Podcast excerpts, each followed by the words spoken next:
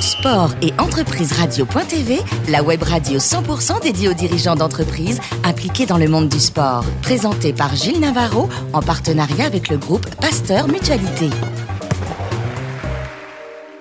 Bonjour à toutes et à tous, bienvenue à bord de Sport et Entreprise Radio.tv. Vous êtes plus de 15 000 sportifs et dirigeants d'entreprise impliqués dans le domaine du sport à nous écouter chaque semaine en podcast.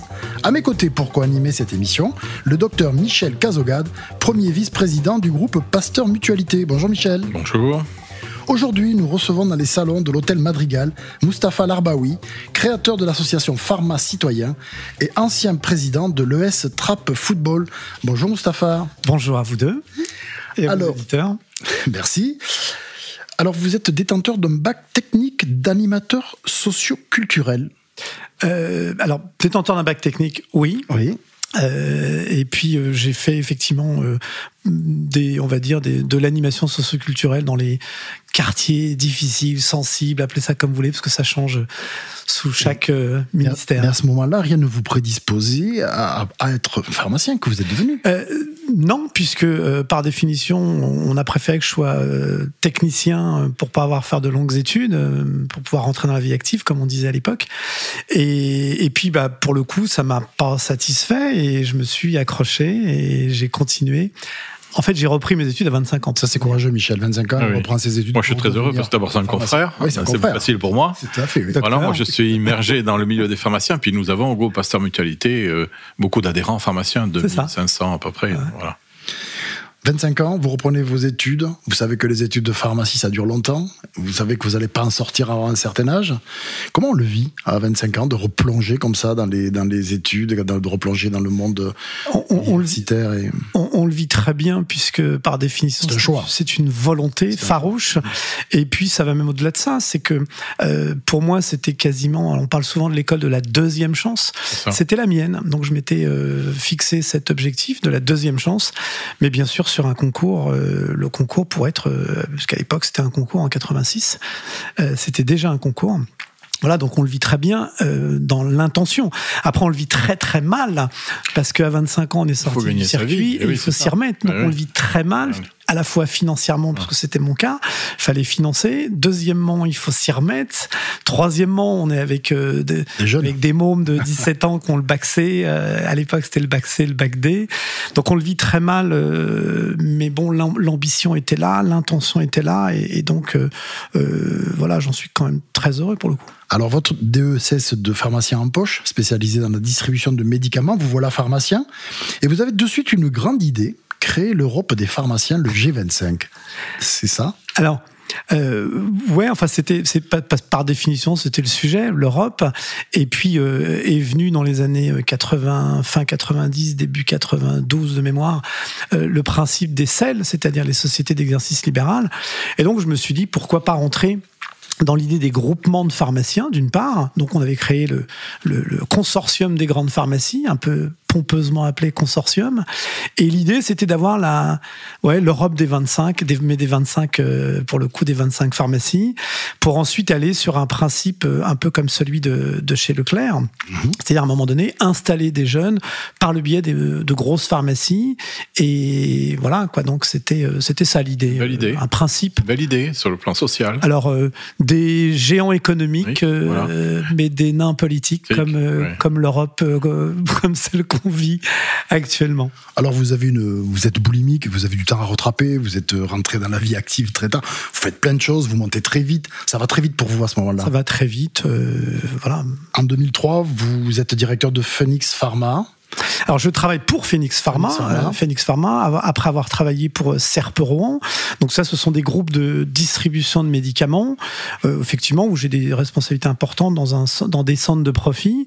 Et puis ensuite, l'international, parce que je travaille pour euh, Eurapharma, une filiale de Pinot Printemps Redoute, donc en Égypte, où il faut créer le modèle de, de distribution de médicaments, cette fois-ci en Égypte. Voilà, donc en créant des partenariats avec Pasteur Égypte, au Maroc également, Pasteur Maroc, absolument. L'Institut Pasteur. Absolument, oui. Formidable. Ben, nous, nous-mêmes, on n'est pas, bien entendu, alors on porte le nom de Pasteur pour des raisons géographiques, hein, vous voyez où on est, mais on a un partenariat juste que avec l'Institut Pasteur. Ça évoque ça chez moi. Que vous comme vous n'êtes pas assez occupé, on vous propose la présidence de l'Estrap Football. Et vous acceptez Comme je suis surtout extrêmement, extrêmement investi dans, les, dans le monde associatif depuis que je suis très jeune, depuis 16 ans, mhm. euh, professionnellement, ça va bien. Euh, ça, voilà, comme on dit, ça cartonne. Euh, mais j'ai besoin de, de, retourner au monde associatif, au, quartier.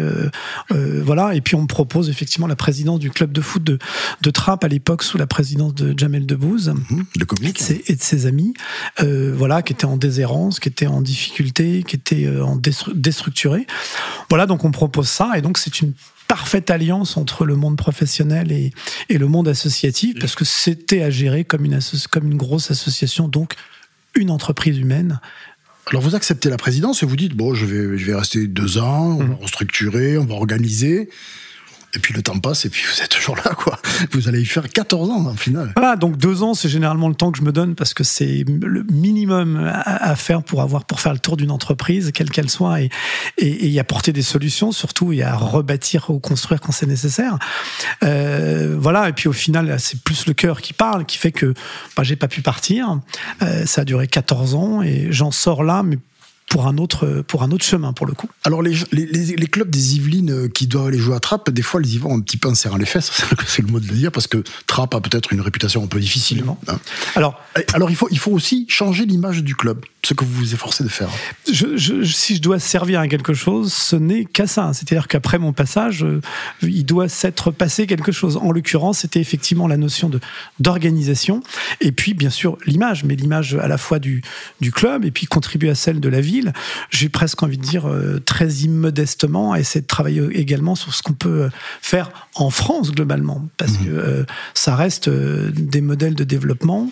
Pour moi, le sport amateur n'est qu'un prétexte pour travailler sur le sur l'éducatif et sur la citoyenneté. La citoyenneté n'est pas simplement celle de devenir qui on doit être, mais également jouer collectif dans le sport et jouer l'intérêt général. Oui, vous prenez vous prenez le loisir éducatif ah, à tout va. C'est que ça. Que ça. Hein et les enfants attrapent, il y en a, il y en a. Pharma citoyen, c'est du loisir c'est du éducatif. éducatif. Euh, et c'est la citoyenneté.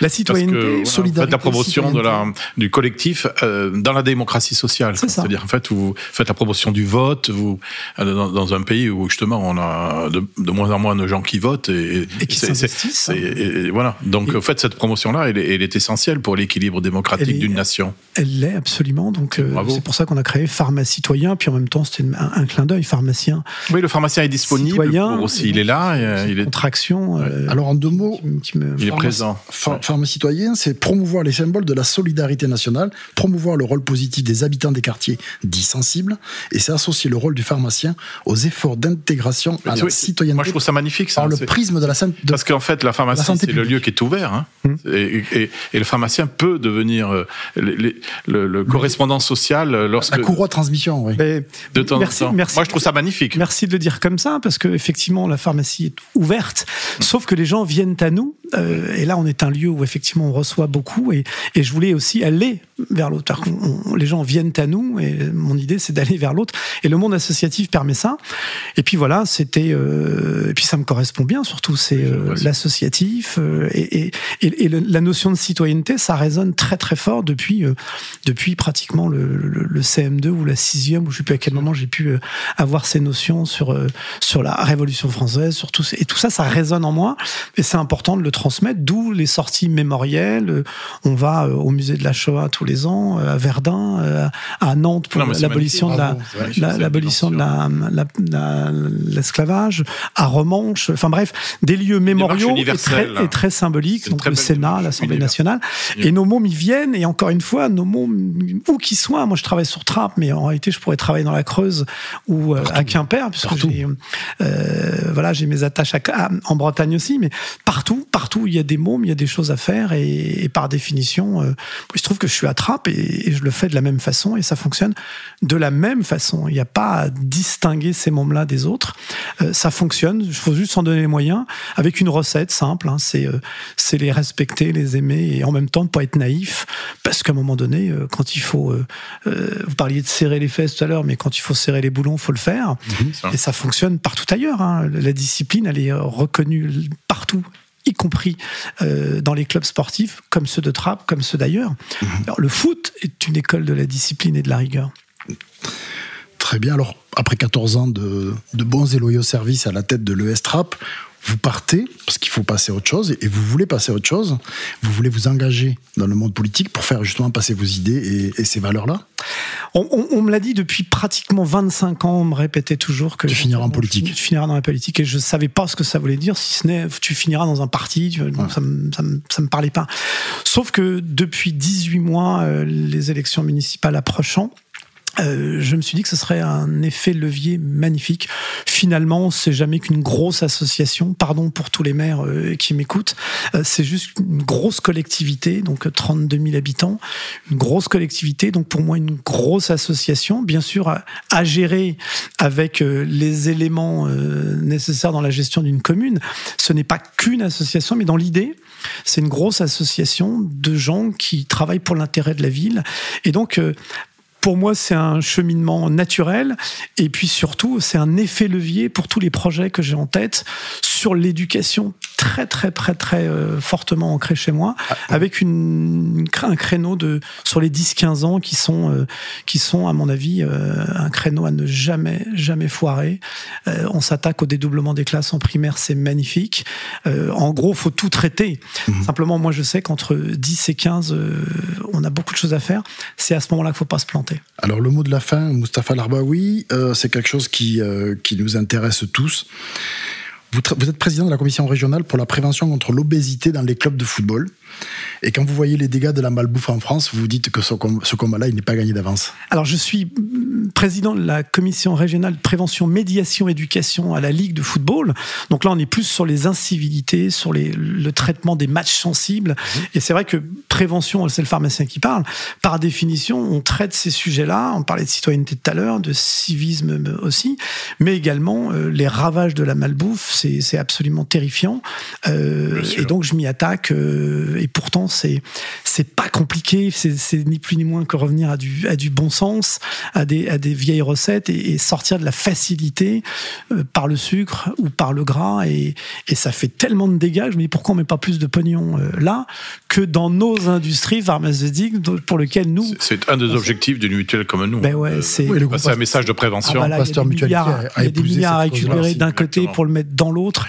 Euh, sur le plan de l'éducation, de l'équilibre des pour nos c'est juste que finalement, on devrait presque rembourser la bouffe plutôt que les médicaments. Merci Moustapha Larbaoui. Merci beaucoup et félicitations et bonne chance. Merci à vous. Merci également à vous Michel Cazogade. Fin de ce numéro de Sport et Entreprise Radio.tv. Retrouvez tous nos podcasts sur notre site. On se donne rendez-vous mardi prochain à 10h précise pour accueillir un nouvel invité. Merci.